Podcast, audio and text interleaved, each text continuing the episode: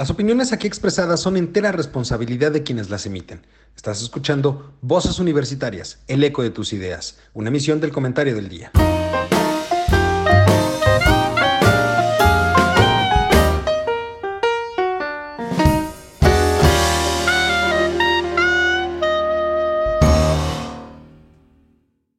Hola, ¿qué tal mi querido público culto y conocedor que como cada martes nos acompaña en este su programa Voces Universitarias? el eco de tus ideas. Una semana más para platicar un tema bastante importante, bastante interesante, que ha estado en boga en, los últimos, en las últimas semanas, eh, en los últimos días especialmente. Pero antes que de entrar en materia propiamente, permítame presentar a mis queridos amigos, compañeros y colegas que como cada martes me acompañan. Mari Carmen, ¿cómo estás? Muy buenas tardes. Hola Lalo, muy bien, gracias. Hola a todos, buenas tardes. Hola. Doctor, ¿cómo estás? Muy buenas tardes. Aquí. Charlie, ¿cómo estás? Muy buenas tardes. Hola, Lalito, buenas tardes a todos. Doctor Mari Carmen, un gusto saludarlos. Igualmente. Qué gusto verlos. Y pues ya, ya estamos aquí, ya estamos empezando una nueva emisión. El tema del día de hoy, eh, bastante interesante diría yo, un tema que realmente vale la pena eh, analizarlo, ¿no? Vamos a estar hablando sobre la reforma a la industria eléctrica, en específico la suspensión definitiva que se dio en días recientes. La semana pasada hablábamos aquí en el programa y mencionamos lo relacionado justamente con la suspensión provisional, que ya en ese momento habían empezado a llegar pues varios, varios este, eh, ¿cómo decirlo? Pues varias solicitudes de amparo a los diferentes jueces y se empezaron a otorgar finalmente esas suspensiones provisionales hasta que un juez federal determinó otorgar la suspensión definitiva de la reforma. Y por lo tanto, si mal no entiendo, doctor, aquí te pediría que nos eches la mano para aclarar las cosas. En el momento en el que se declara la suspensión tanto provisional como la definitiva, basta que el juez dicte la sentencia para que sea aplicable de manera general, es decir, para que aplique a toda aquella persona que pueda tener alguna controversia con respecto de esta ley y no necesariamente haya promovido el amparo. ¿Es correcto esto, doctor?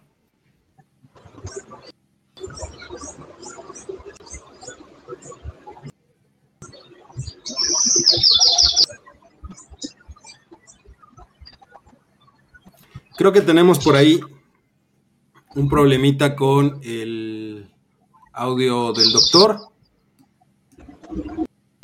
Pero bueno, no pasa nada.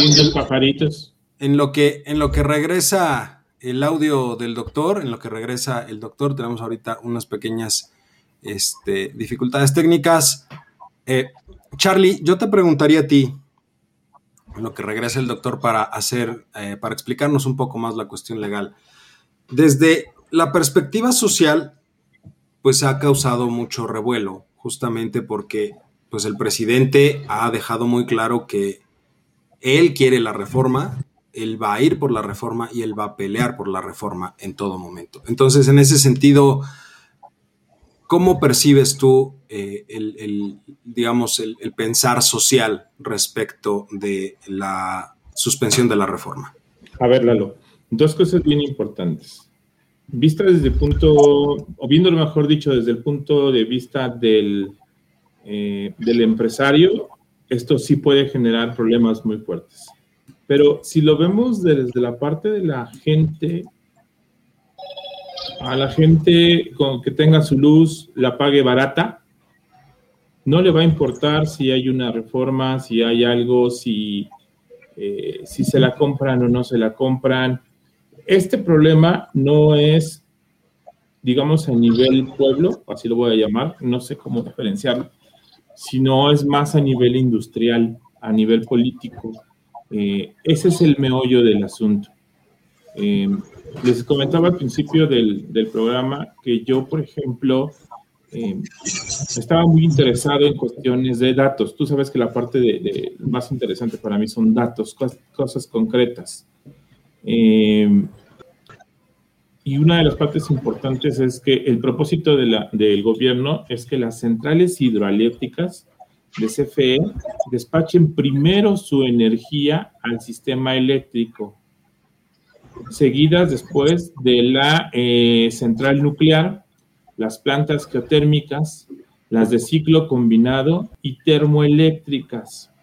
En segundo lugar, le va a dar prioridad a las plantas de ciclo combinado de productores independientes de energía. En tercer lugar, entrarían las centrales eólicas, solares y de la iniciativa privada.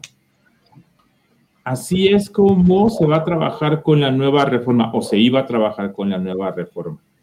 Algo de lo que me llamó la atención es que en el PRODECEN, que es el programa de desarrollo del sistema eléctrico que se les comentaba al principio del programa, que es un plan que se genera para 14 años, donde vienen los planes de licitación, las subastas de mediano y largo plazo,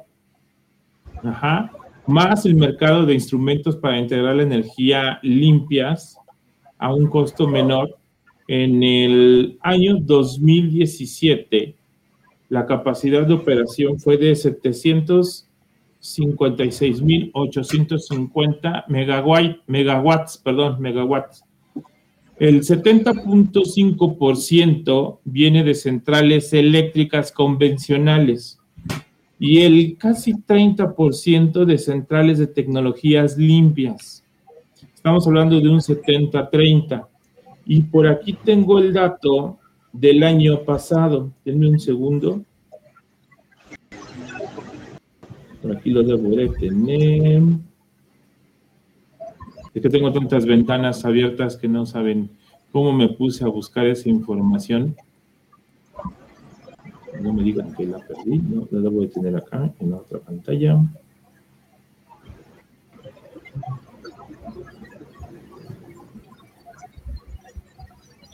Porque tengo las tablas de este año.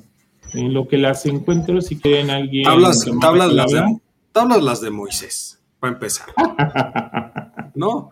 Para seguirle, ya tenemos aquí a Isaías. ¿Cómo estás? Muy buenas tardes. Qué gusto verte por acá. Hola, ¿cómo están? Audiencia, ¿cómo están? Buenas tardes.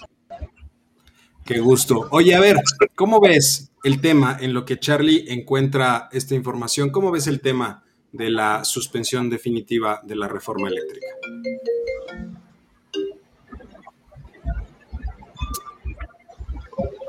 Pues definitivamente va a traer un, pleito ahí eh, legal entre lo que es eh, el gobierno y, pues y también como la inversión privada, porque al final es todos estos eh, juicios que se vayan a dar, violar derechos privados. ¿no? Es, es, un tema muy delicado.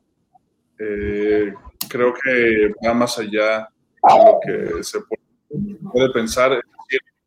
yo no sé hasta cierto punto, como lo decíamos en el, en el, capítulo pasado, qué punto impacta impacta económica en las finanzas públicas eh, federales, ¿no? Es decir, al ser una paraestatal, pues evidentemente debe de existir hasta cierto punto una rentabilidad. Además, eh, la cantidad de personas que dependen y por ende familias que dependen de, de esta paraestatal, ¿no? Entonces, lo que al final se traduce en votos eh, para, ciertos partidos políticos. Entonces, creo que esta discusión es un tema más político que económicas. Entonces, únicamente me, me, voy a limitar a decir eso, porque no, no conozco más del tema y la verdad creo que va por eso. Mari Carmen, encontré la tabla nada más para, antes de darte entrada, la energía limpia se tiene, el año pasado creció 5% más. Estamos hablando que la energía que se está produciendo en el país, 65% viene de las energías convencionales y un 35% viene de energías eh, limpias. ¿Esto qué significa?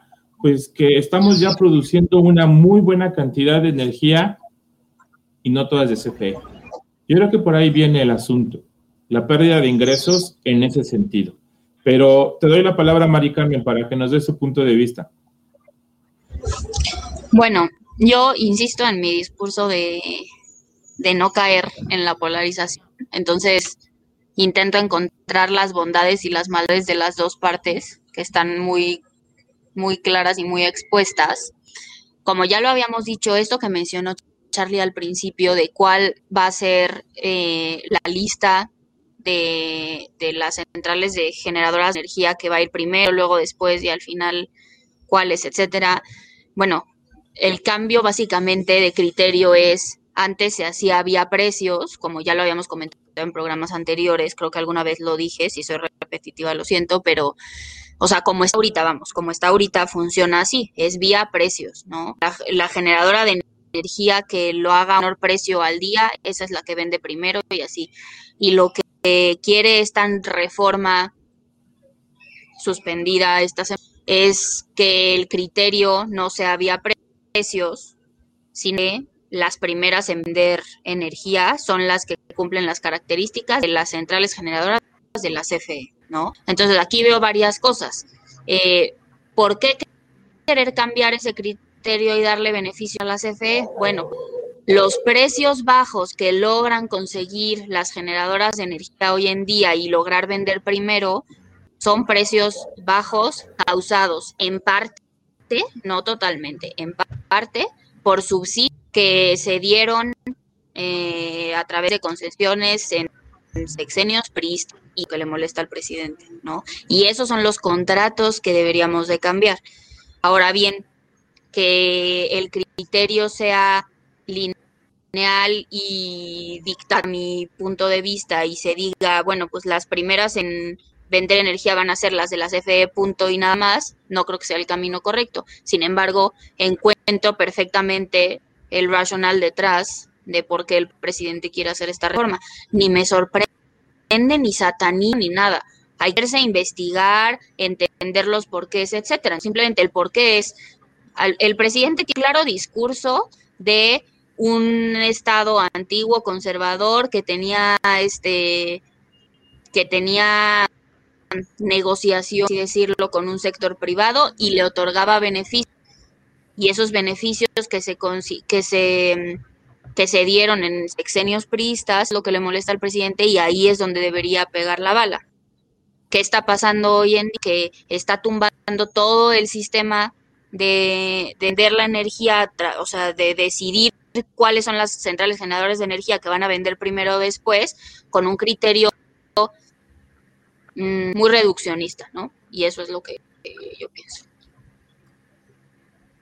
Yo creo que el Totalmente criterio se reduce únicamente como ya lo habíamos eh, dicho en algunos programas, o por lo menos yo y Lalo lo hemos dicho hasta el cansancio, eh, esta administración está empeñada en destruir todo aquello que tenga algún sello de relaciones pasadas, sea bueno o sea malo. Eh, tiene como, como tarea principal todo el ejército federal destruir esas cosas. Ahora, así a bote pronto, en la cuestión de, cómo se va a dar el precio de la energía pues por supuesto que entonces, eh, vaya, a mí me suena lógico que si estás generando energía limpia, estás dotando a, los, consumidores a un precio eh, más bajo, ya sea a través de subsidio, qué mejor, ¿no? O sea, si se va, si se va a gastar el dinero del gobierno en subsidiar algo que sea algo que nos trae beneficio a todos, ¿no? Entonces, ¿qué es lo que va a pasar? Pues se tiene que definir lo que ya no se ha definido, es decir, en qué años vamos a o cómo vamos a estar avanzando con estos acuerdos, por ejemplo, los de París. Eh, ¿Cómo va a hablar de energías, eh, toda la parte de combustión, todo? O sea, me queda claro que este gobierno, al final, eh, no sé si sea por cuestión de, de un pensamiento tan Andrés Manuel, o de verdad le está apostando a las finanzas públicas a través de vender y vender y vender más eh, de las paraestatales, ¿no? Entonces, eh, es una cuestión muy, muy extraña. Eh, ok, si pones a trabajar más a las paraestatales a través de estas eh, decisiones tan autoritarias, ¿cómo te va a ir ¿no? en, los juicios? Es decir, ¿cuántas multas vas a tener que pagar, por daños que se estén cumpliendo o varios acuerdos internacionales que también se estén eh, violando? Porque esto en el largo plazo definitivamente nos va a poner eh, en, muchos problemas ¿no? con, con demás países. Pero a ver, de todas maneras, aunque se pusieran a trabajar a todas las paraestatales y las pusieran a trabajar a marchas forzadas con la finalidad de sacar más recursos, porque finalmente creo yo que la idea principal de Andrés Manuel, desde la perspectiva de darle tanta, tanto privilegio y tanta movilidad a CFE y a Pemex, pues es obtener recursos, recursos que finalmente quiere destinar eh, a, una cuestión netamente de clientelismo electoral, porque eso queda sumamente claro en, cómo lo va haciendo. ¿tú crees que a la gente le interesa esta parte de la energía eléctrica? No, te voy a decir, te voy a decir algo, Charlie. este, no baja el, recibo. Es que es a lo que voy. no hay. Lo que pasa es que es a lo que voy. El recibo no va a bajar y, y no vamos a tener este menos un pago menor ahorita. Y lo mismo sucede con Pemex. A ver, ya lo dijeron, para que Dos Bocas sea rentable tiene que operar al 90% de su capacidad instalada. Hoy las refinerías en promedio trabajan a un 40% de su capacidad instalada. No hay manera de que sea rentable. Si volteas a ver a CFE, todo el combustóleo que Pemex está generando de más y que es una porquería y que el mercado ya ni siquiera lo compra, es el que está comprando CFE para producir energía. Entonces, está sacando dinero de una bolsa y lo está poniendo en otra bolsa. Simplemente no son rentables ahorita como están. Si no hay participación de los privados que pueda hacer más dinámico el mercado, jamás va a funcionar. Un poco desde este punto de vista, yo quisiera entrar a la cuestión de competitividad del sector energético en México y competitividad de México como tal por el sector energético. Pero antes de eso, ahorita que ya regresó el doctor, me gustaría que nos aclarara la cuestión legal justamente de esta situación, todo lo que se ha venido dando, doctor, relacionado justamente con los amparos. Eh, ¿qué, ¿Qué está pasando? Porque aquí es un encontronazo bárbaro entre la Suprema Corte y el Ejecutivo. A ver, este, yo tengo un comentario ahí de algo que mencionó Isaías cuando hablaba de paraestatales.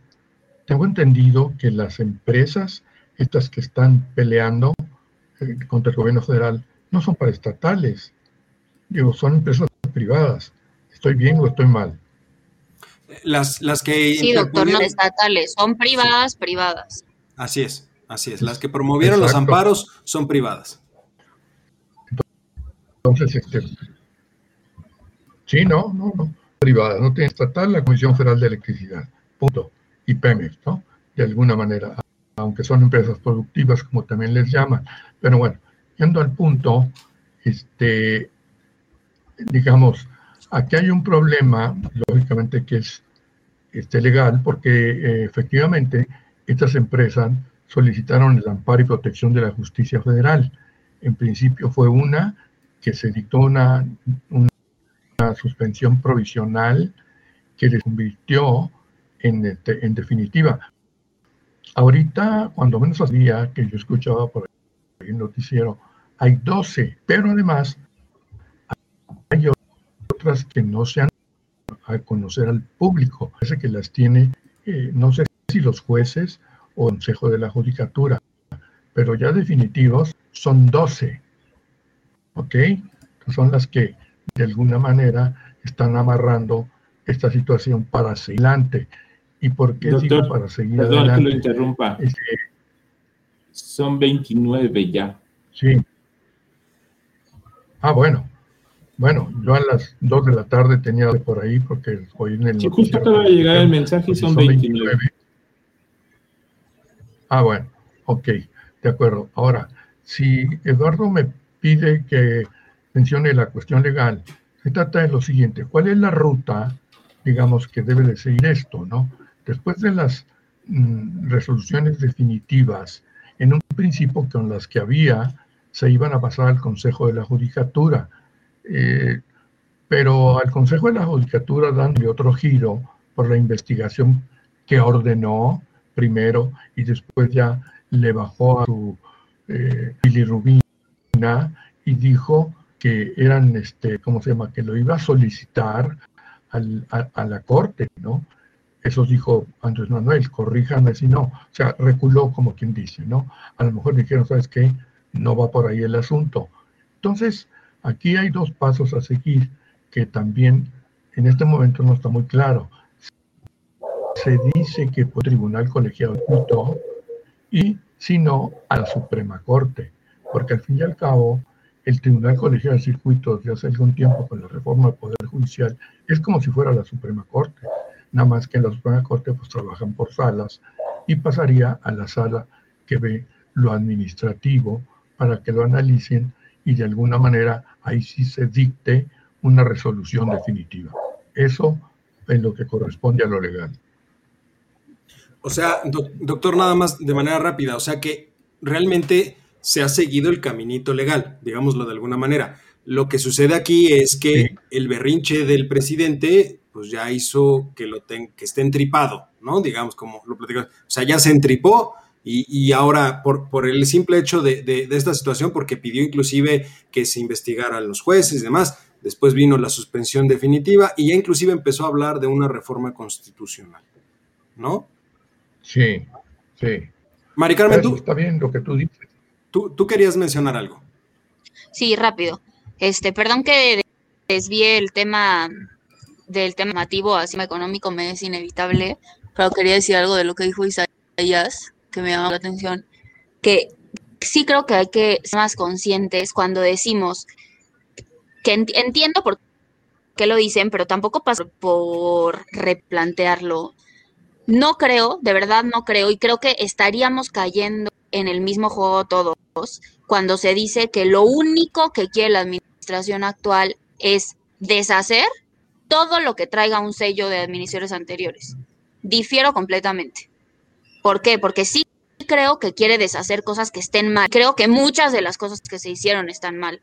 Y por eso todo lo que quiere cambiar, que son muchas cosas, podría parecer que todo lo que tenga un sello o panista lo quiere cambiar y no es verdad. Y es polarizar el debate y es reducirlo. Hay que meterse y cada tema tiene matices distintos. Otra cosa es, me van a aniquilar nuestros radioescuchas o que diga, porque estoy en un foro económicamente ortodoxo, pero también quisiera compartirles la idea de que esta obsesión por la ciencia y por conseguir precios óptimos no es lo único que como economista se tiene que analizar en un mercado. Perdemos mucho, mucha, o sea, perdemos mucha visión como economistas si reducimos todo a una eficiencia de producción. ¿Ok? Entonces, simplemente decir que en mi, opinión, eh, que, que estén dando subsidios de manera selectiva y privilegiada a empresas privadas eh, no está bien, se tiene que cambiar. Hay que ser precisos, hay que ser concisos, solamente esos contratos sí. Cualquier persona que trabaja en la industria eléctrica y que conoce esos contratos, habla, o sea, dice, sí, la neta es que estamos beneficiados, ¿no? Eh, entonces, sí, se, para mí sí se tendrían que cambiar esos, esos contratos o esos privilegios que se dieron en su momento. No está bien porque, una vez más, es perder visión como economista, decir subsidios sirven y el precio va a ser más barato y todos nos vamos a beneficiar en el consumo. No, no, no. O sea, hay una economía global y economía social y economía macroeconomía, macroeconomía nacional mexicana que no por reducir el debate a, pues si es más competitivo vía precios, ya, cerrado, eso es, ese es el camino, no lo es. Ahora Ojo aquí con la polarización, porque entonces yo digo esto y entonces en su mente ya aparece un mapa de roja, obradorista, arenista a favor de esta. No estoy a favor de esta reforma.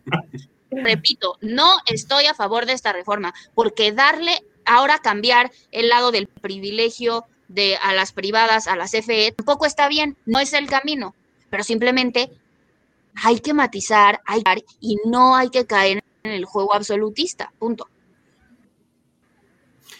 digamos que si entendí bien, estaríamos hablando más bien de un postulado, pues, literalmente, del justo medio. Ni irnos al extremo de la reforma, pero tampoco irnos al extremo únicamente del mercado, que ya desde hace mucho tiempo se ha tenido la discusión, es decir, no es válido hablar única y exclusivamente, digamos, de una cuestión de liberalismo económico, sino que también hay que entrar a hablar de una cuestión social, de una economía social, y, de sistemas como, como suceden en muchas partes de Europa, por ejemplo, los famosos socialdemócratas, ¿no? Donde hay un componente de liberalismo económico muy importante, pero también hay un componente popular interesante, ¿no? Este, en este sentido, por ejemplo, eh, tenemos aquí algunos comentarios en, que nos han dejado en, las redes. Eh, Víctor Rubio Méndez, un saludo, Vic. Eh, dice, creo que históricamente mientras ha ido en aumento el presupuesto destinado a la investigación de Pemex, su rendimiento se ha movido inversamente. Mientras el dinero se ha puesto en instituciones respaldadas por el Estado sin incentivos a crear limpiamente y sin importar sus resultados, creo que no habrá resultados eficientes para la población mexicana. Un poco es caer en la cuestión de la eficiencia por precios, pero, pero a ver, Isaías, te veo con ganas de dar un posicionamiento al respecto. No, o sea, eh, claro, eh, entiendo esa parte. Eh, tú como especialista en también, economista, pues tienes, pues, logras ver las, las distintas aristas, ¿no? sin embargo, si yo lo estaba reduciendo a la parte del, beneficio del consumidor al final y poniendo la parte también de las finanzas públicas. A mí sí lo que me causa mucho conflicto es eh, todos los recursos eh, que se le absorben a estos estatales, ¿no? Tanto Pemex como CFE. O al final, o sea, ¿qué porcentaje de ingresos eh, del, país, de, las de la arca pública, pertenecen a, o más bien son gracias a Pemex. Entonces, el problema, el problema va más, más de esta cuestión tan política, como lo reduje hace, hace un momento. Sin embargo, eh, me queda claro que mientras no haya alguna reforma donde liberemos eh, o dejemos tales, pues no van a poder competir contra nada. Es decir, le estás quitando todo, no le estás dejando nada de dinero para invertir, para investigación, para exploración, etc. etc. Entonces, no hay manera. Entonces, la única manera de defender a esto, porque al final generan una cantidad impresionante de recursos, es a través de cuestiones o trucos legales eh, porque si no, no hay otra manera. Es decir, si estamos viendo cuál es la inercia a nivel mundial de energías, pues, ¿por, qué ¿por qué estar en contra de eso? ¿no? O sea, sería absurdo. Vaya, entonces se entiende cuando nos ponemos a analizar la parte de finanzas públicas, como tú dices, ya de los privilegios de los datos en específico, con ciertas concesiones, ¿no? Pero es claro, mientras no exista esta liberación de las finanzas públicas por depender tanto de estas empresas, no va a haber un progreso. No hay un progreso en esta parte, no va a haber un beneficio más tangible para los consumidores nacionales, ¿no? Porque también es justo eh, que vayas a estar tú eh, promoviendo, o más bien haciendo a través de herramientas eh, que más digamos, consumamos SFE o lo que sea, no, no, no, me hace, no me hace sentido en el largo plazo, vaya. Entonces. sí, completamente. E, es decir, finalmente lo que se busca no necesariamente es la eficiencia a través de los costos, sino una eficiencia de mercado que finalmente beneficia a todos, no solamente a los particulares, sino también a los empresarios. Que creo que esa es una situación importante, porque yo les preguntaría aquí, a ver, dada esta situación y este pleito, por un lado, los particulares argumentando que se están violentando sus, eh, sus derechos, ¿no? Al promover los amparos. Por otro lado, el gobierno diciendo que, que no, finalmente eh, eh, buscan posicionar a Pemex y se habla de que Pemex y CFE, ambas empresas, son detonadores del desarrollo económico. Pero ojo, competitivamente hablando, ¿Cómo está el sector energético hoy en México? ¿Le ven o creen ustedes que tengamos un sector competitivo hoy en día?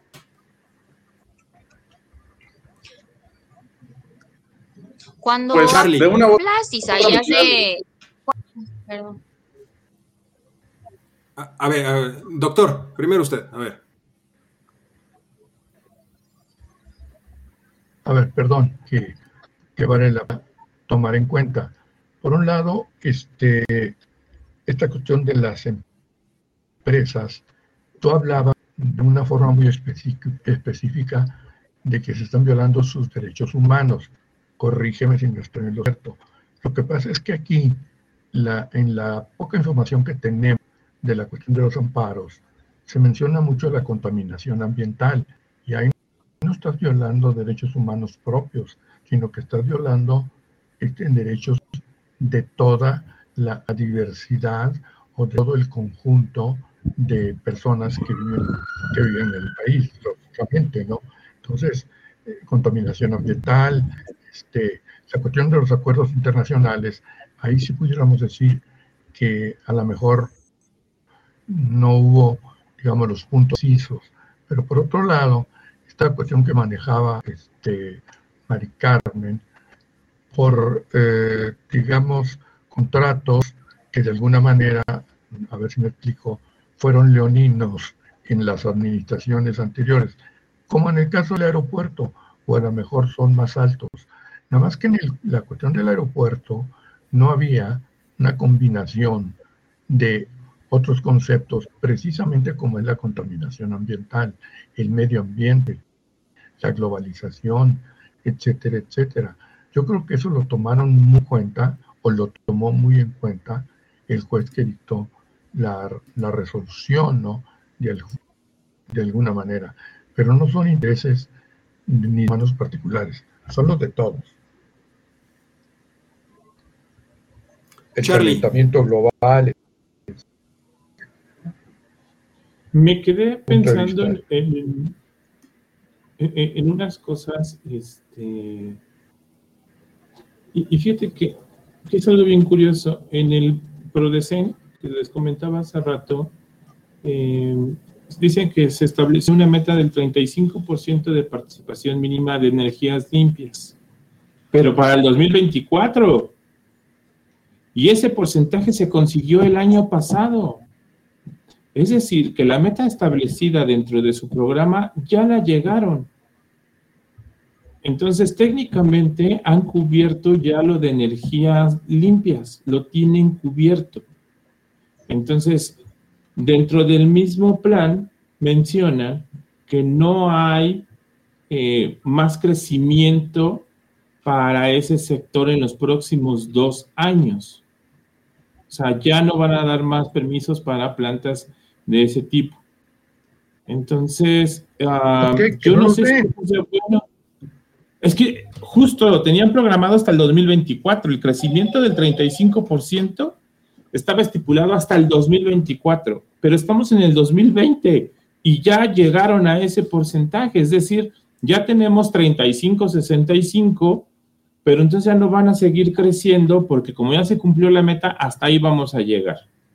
Eso se me hace un poquito absurdo cuando podríamos llegar hasta un, en ese proyecto estaríamos llegando a un 45, 55, un 40% si quieres para los próximos cuatro años. Eh, y, no me hace, este, no, no, me cae el 20 en el sentido de por qué no crecer más en ese tipo de energías. Y otro de los datos importantes que traigo es que consideran energía limpia, bueno, sí, energía limpia no renovable, la nucleoeléctrica y la cogeneración eficiente. Entonces, um, hay cosas en mí que no me, me, cuadra, no me cuadran en, en, la cuestión de los reportes que están entregando. No he podido revisarlos más a fondo. Esto fue lo que ahorita encontré y caramba, o sea, 35% en el 2020, es decir, que sí le invirtieron a las energías este, limpias. Que justa, justamente ese es el, el, el yo creo que el, el punto central del, del, enojo, digámoslo de alguna manera, de, del sector o de los empresarios de ese sector, porque ya le habían invertido bastante. Creo que, íbamos creo que íbamos bastante bien en la construcción de un sistema eléctrico hasta cierto punto eficiente.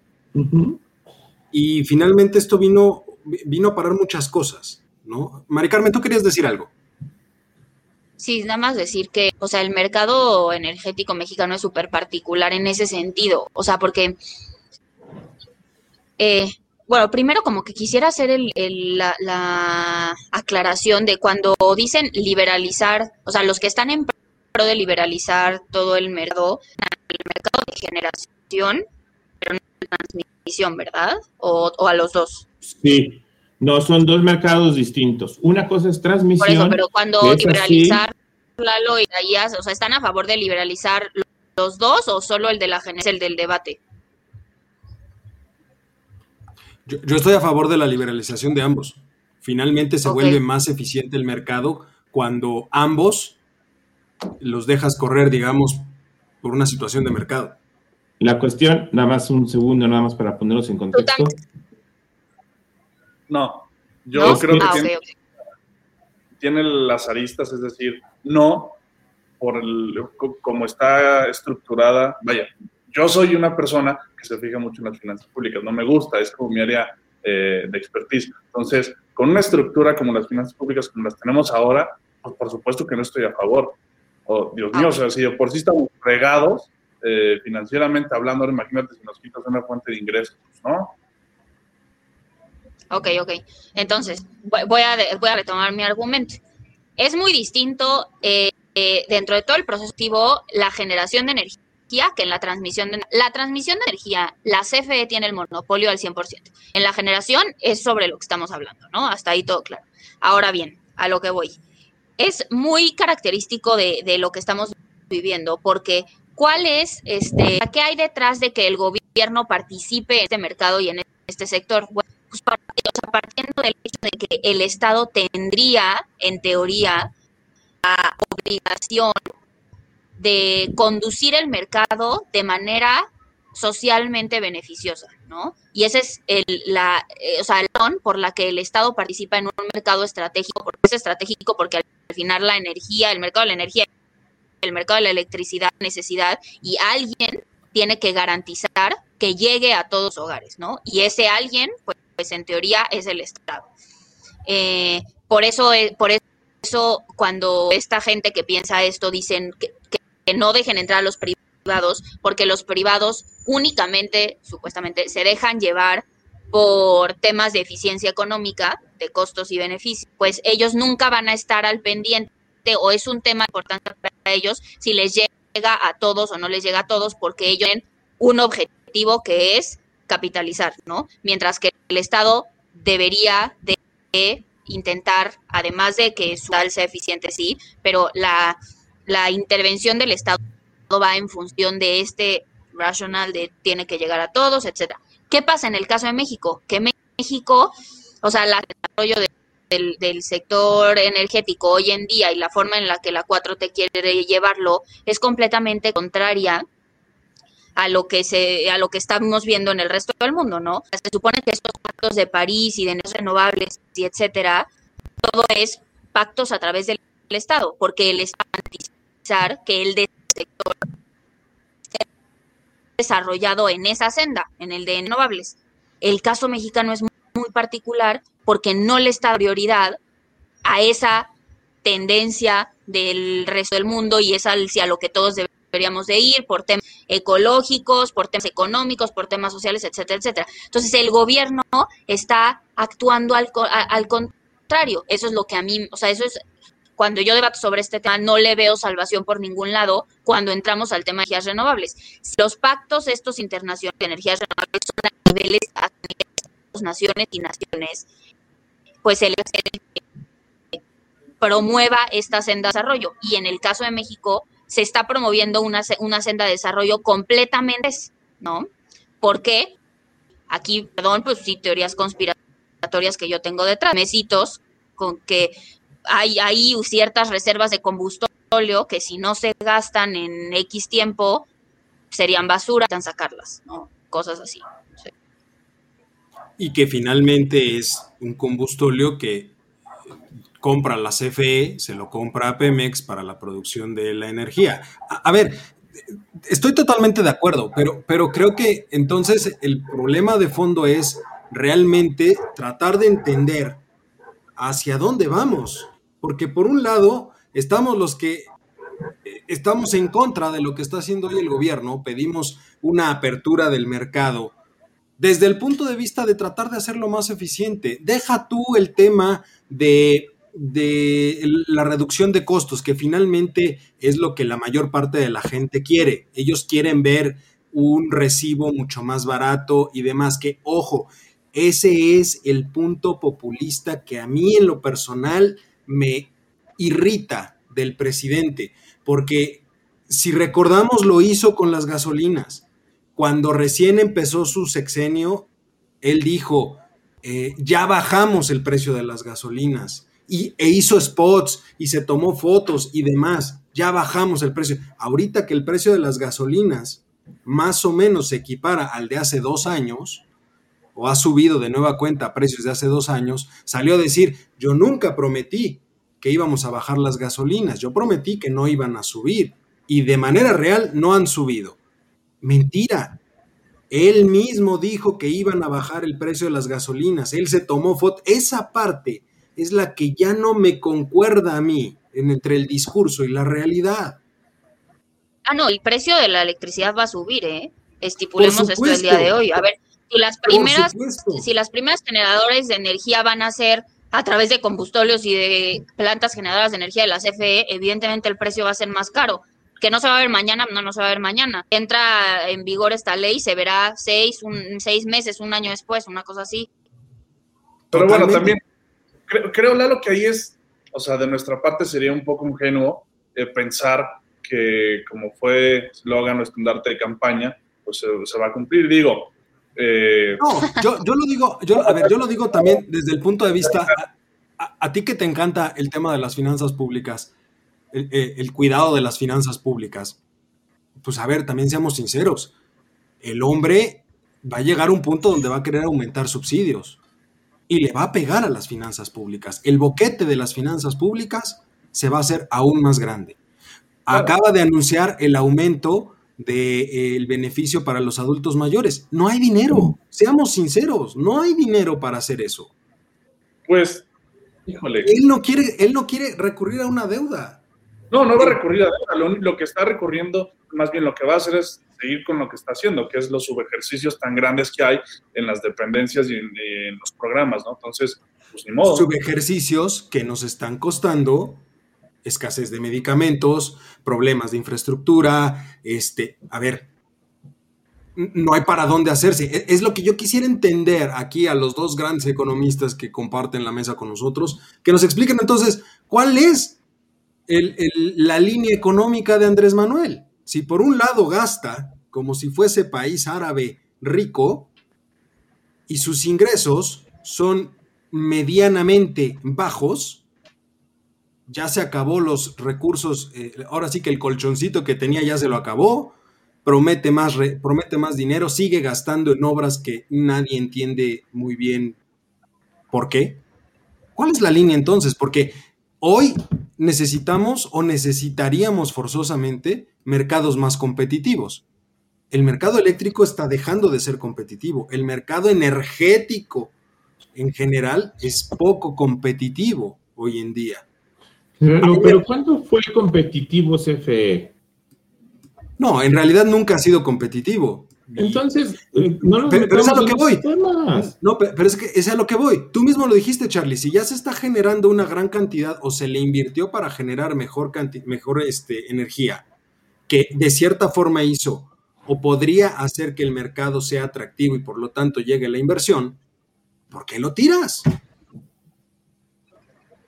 E, e, esa es la parte que, que no, no, se alcanza a, entender. No, no, no es que la estén tirando, es que técnicamente lo que ellos prometieron, porque eso inclusive ahorita que dijeron Tratado de París y demás, ellos prometieron 35% de la energía eléctrica producida por esos medios. Ya lo tienen, ya no tienen obligación de seguir invirtiendo en esa parte. O sea, ya prometieron 2024, yo llegué antes, se acabó.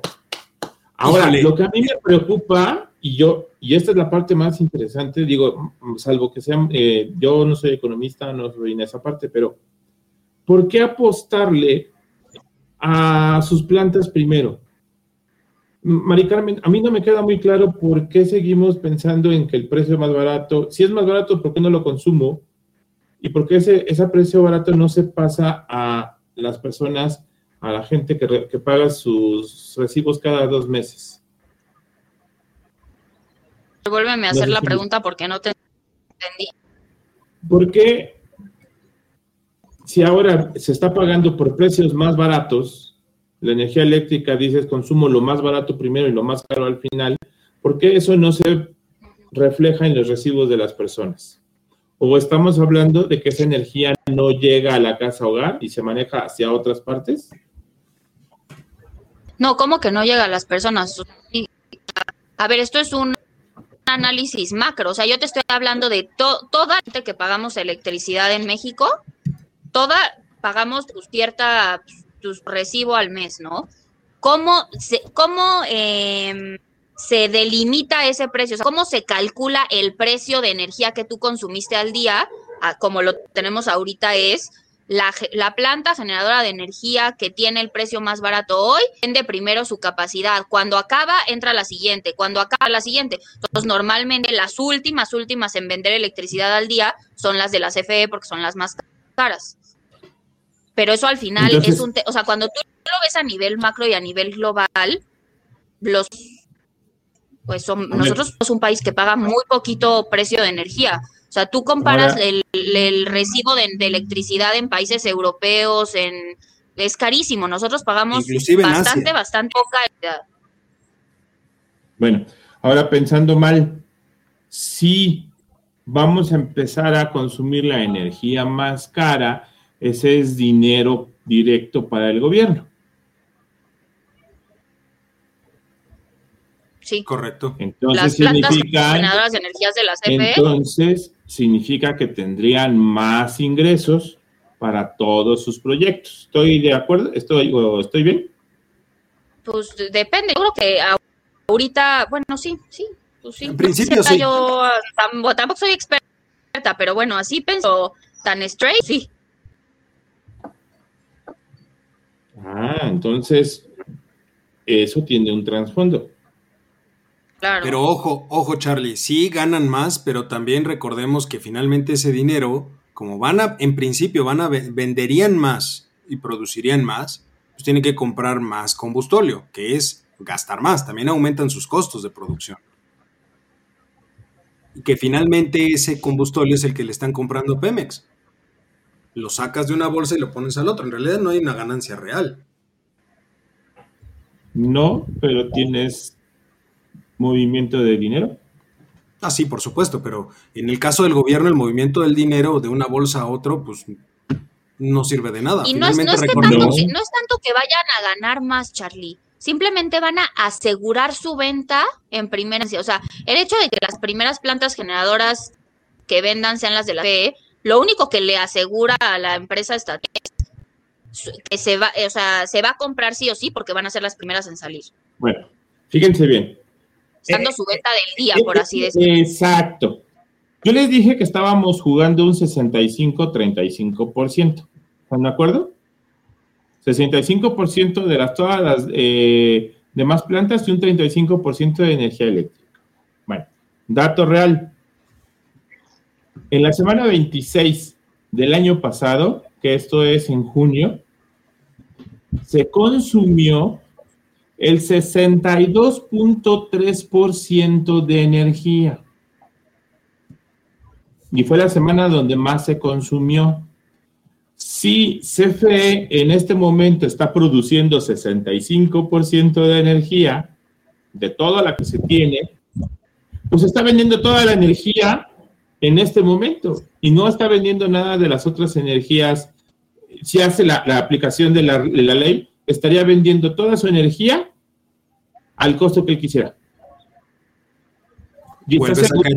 Y, estaría, estaría asegurando su venta completa de la energía y el 30% estaría ahí para alguna emergencia y no se vendería.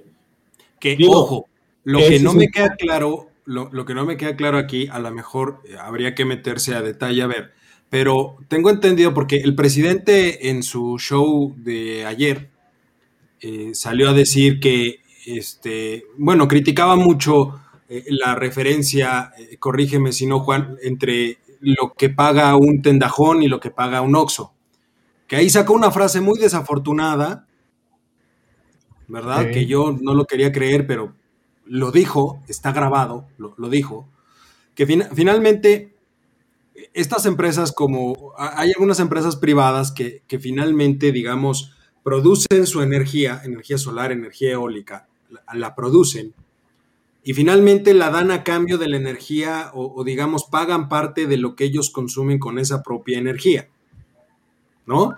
Que ahí el argumento que dio el presidente, lo cual se me hace, y perdónenme la palabra, pero es lo más estúpido del mundo, es el hecho de decir que ellos no consideran que no siempre habrá aire para la producción de la energía eólica ni sol para la energía solar. Así lo dijo, no lo estoy inventando, lo dijo así. No quería yo creerlo, pero la nota correcto, y además de la nota está el video de la mañanera, lo cual te deja pensando y dice, a ver, pues es que entonces no, no, no, no hay forma de defender esto. O sea, es indefendible lo que él quiere hacer. Y sin embargo, sigue entercado en querer hacerlo. Esto me lleva a preguntarles en los pocos minutos que nos quedan del programa. ¿Ah, ya se acabó? Ha estado muy buena. El, no, pues cuando el chisme está bueno, el tiempo se va volando. Pues, la realidad. O sea, eso, eso que ni qué. Pero a mí me llevaría a preguntarles algo muy importante. Antes de que terminemos, ¿puedes hacerle una pregunta al doc? justo eso voy, quiero, quiero preguntarle al doc, y si quieres, de ahí también te cuelgas tú para preguntarle algo. Pero yo lo que le quiero preguntar es, doctor, él sigue entercado en que quiere hacer las cosas.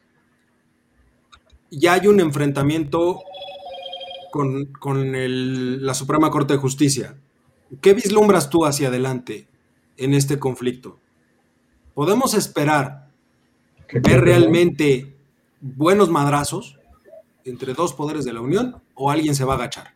Doc, y antes de que conteste, también agregarle ahí, ¿es posible que López Obrador haga una reforma a la Constitución para poder que su y poder ejecutar esta ley y sea así como por mis calzones. No quería usar esa palabra, pero así, dilo, dilo, que ser. Dilo, dilo. No, no, no. Aquí hay que, aquí hay que contemplar lo siguiente. Habría que ver cuál es la, la definitiva que emite, que emite la Corte. Y si es a favor, digamos, de las empresas, quiere decir que está en contra del gobierno. Quiere no puede poner ni una coma sobre lo que ya se analizó, revisó y confirmó la Suprema Corte. Así es que no se de pistola, porque no va así. Porque es cosa justa. Okay. ya, en un momento dado, eh. No. No, bueno, se nos fue el doctor.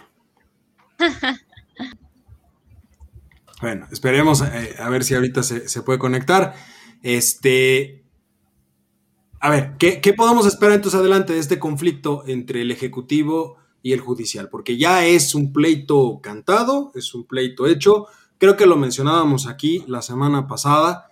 Este, Mari Carmen, tú estabas eh, totalmente a favor. Queremos ver pleito, un pleito bueno, que creo que le hace falta a este país, una buena sacudida respecto de los poderes de la Unión. ¿Qué, qué vislumbras tú hacia adelante? Pues no sé, o sea, siento que es muy, pronto para, o sea, lo pienso de conclusión llegar, pero sí te podría decir un poco lo mismo, que ojalá se resuelva a favor del pueblo, o sea, qué obradorista, pero de verdad, genuinamente, me gustaría que se resolviera a favor, o sea, a favor de que sí, este, a favor de tres cosas, de la famosísima y obsesiva eficiencia de precios, sí, qué bueno tener este, facturas bajas. Segundo, a favor, o sea, también el tema ecológico no puede dejarse a un lado, no puede dejarse a un lado, o sea, a favor de la ecología. Y un tercer tema, también a favor de la economía mexicana en su, en su conjunto, ¿no? O sea, que esa gente que está desarrollando esos modelos de cómo se va a desarrollar el sector energético de principio a fin, de verdad esté haciendo el modelo en función de qué es lo mejor socialmente hablando. Si lo mejor es que el precio sea un poco más alto, pero este precio va a favorecer que aquí internamente nuestras finanzas haya cierta distribución o redistribución en favor de, bueno, bien chill, pero que esté planeado, que esté trabajado. Entonces yo, en ese sentido, de verdad espero un debate de fondo y ya quitarnos la pelusa de si es de qué bando está cada uno, ¿no? O sea, trabajar por el país. Qué romántico suena, pero pues trabajar por el país. Doctor, te nos cortaste. Nunca. Digo que nunca va a pasar eso. Pues mire, doctor, está muy bien que usted lo piense, pero, yo soy joven y tengo esperanzas, entonces yo creo que sí va a pasar. Sí. Oh, ojalá de acuerdo contigo. Me pareció excelente tu intervención y muy razonado. Habría que ver con quién estamos tratando. En todo caso, quien hace lo que le da la gana y maneja un estilo de gobierno muy personal que habla de la mentira y la desinformación como estrategia del gobierno. Yo estoy de acuerdo con usted y repito, no estoy defendiendo a nadie. Simplemente creo que si yo me estanco en un análisis, o sea, si yo hago un análisis y me estanco en decir todo esto que pienso y que desarrollo no tiene sentido porque con la gente que estoy tratando nunca va a cambiar, pues entonces yo estoy quedando en el mismo juego. Entonces todos los días lucho por yo poner un granito de arena, cambiar, que me escuchen, debatir en casa, con amigos, en este foro, donde sea. Y yo confío que en algún momento va a cambiar, va a cambiar en favor de México. Isaías. Primero, de las tres, tres peticiones que eh, la decisión sea para beneficio del pueblo, es decir, eh, yo entiendo para los consumidores, eh, pues creo, y para la cuestión de medio ambiente, ya son dos, donde liberar y las otras de la competitividad, ¿no? es decir, las empresas privadas. Entonces, ya cumple con dos de las tres eh, peticiones que tú haces. Eh, yo creo que eh, diferentes aristas, dependiendo quién lo vea, cómo lo vea y para qué lo vea, es la cuestión eléctrica. Ah, puede ser muy maquiavélico, es decir, hasta puede ser una cuestión de, imagen política, ¿no? Estar peleando con estos privados, eh, estamos a dos pasos de las elecciones. Entonces, repito, dependiendo de quién lo vea, cómo lo vea, eh, puede tener distintas, distintas eh, respuestas. evidentemente, pues sí, si no tiene una ponderación más alta, el que los consumidores se vean afectados o no afectados. Entonces, pues, si al mexicano le dices, oye, tu recibo va, va a bajar, pues ¿no?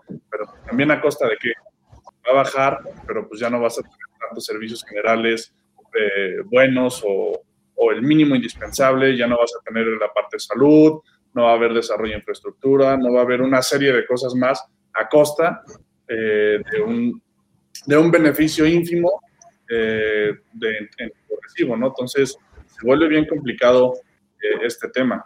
Eh, y bueno, lo que decías de la redistribución del ingreso, para mí es tristísimo eh, ver que hay localidades, comunidades todavía en 2021 donde ni siquiera tienen alumbrado público o agua potable, ¿no? Ya ni siquiera de o alumbrado público ya lleva potable. Entonces, si estuviéramos hablando de una redistribución del ingreso eficiente, o si me dijeran, a haber una redistribución del ingreso muy buena, donde personas en la sierra van a tener acceso a agua potable, pues está bien. Entonces, los 350 pesos que pago más en mi recibo eléctrico, no hay bronca, con tal de que las personas tengan ya un beneficio en infraestructura, que van a cambiar su vida totalmente. Si fuera así, yo he encantado hasta que, pero la realidad es que no es así, no funciona así y no puede funcionar así. Por supuesto, tienes toda la razón. Charlie. Este, yo nada más para terminar, Eh, según CFE, se tiene una cobertura del 98.7% en todo el país. Estamos hablando de muy pocas ya comunidades rurales que no se encuentran con energía eléctrica o algunas zonas. Es un tema bien difícil, eh, sobre todo porque solo vemos dos actores ahorita. Vemos la parte del presidente que sigue eh, montado en su macho de colocar su reforma y vemos a un sector de magistrados evitando que se implemente, no sé si para bien o para mal. A final de cuentas, cada quien va a tener su opinión, cada quien va a tener su punto de vista y no sabemos si esto era benéfico para nosotros o no. Y no lo vamos a saber, no por el momento. Entonces, y tampoco sabemos si lo que está en este momento es lo correcto. Totalmente. Pues ahí lo tiene mi querido público culto y conocedor, como, como cada martes. Eh, pues agradecerles mucho, eh, Mari Carmen, Charlie, Isaías, doctor, agradecerles mucho como cada semana el programa. Creo que es un tema, híjole, muy interesante desde varias perspectivas, no solo desde la económica, que aquí nos enfocamos un poco más. Yo lo único que dejaría ahí es que sí, en, en lo personal, sí me interesaría ver un buen pleito no solo porque de ese pleito puede salir o haber una ganancia desde el punto de vista económico, sino también por la cuestión de las instituciones. Creo yo que se fortalecen mucho las instituciones cuando finalmente queda claro que no hay una supremacía de una sobre las demás. Finalmente estamos en una democracia, hay instituciones, instituciones que se tienen que respetar, hay facultades de unas, hay eh, balances de poder y creo que es muy sano en un momento dado que se den este tipo de confrontaciones. Yo espero que en esa confrontación salga beneficiada la población. Cuando hablo yo de liberalizar el mercado, a mí no me interesaría precios más bajos, me interesaría eficiencia en la redistribución, eficiencia en el ejercicio de los bienes públicos. Finalmente creo que eso abona más al desarrollo y al crecimiento de un país que el simple hecho de tener precios más bajos. Pero bueno, eh, oigan, nos vamos a tomar la próxima semana porque, porque Semana Santa, ¿no? Porque, porque así se decidió. Entonces, eh, pues estaremos regresando en Semana de Pascua. Ya estaremos de vuelta por acá.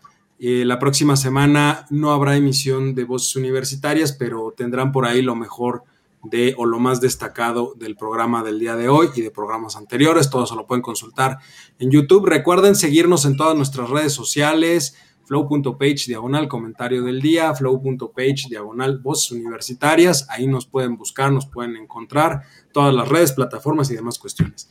Por vía de mientras, nuevamente, muchas gracias Charlie, muchas gracias Mari Carmen, Isaías, doctor. Y gracias a ustedes, nos estamos escuchando dentro de 15 días. Descansen, tengan un excelente cierre de semana y felices vacaciones para todos aquellos. Recuerden mantener la sana distancia, no por ser vacaciones eh, cedamos o, bajemos la guardia, es importante eso.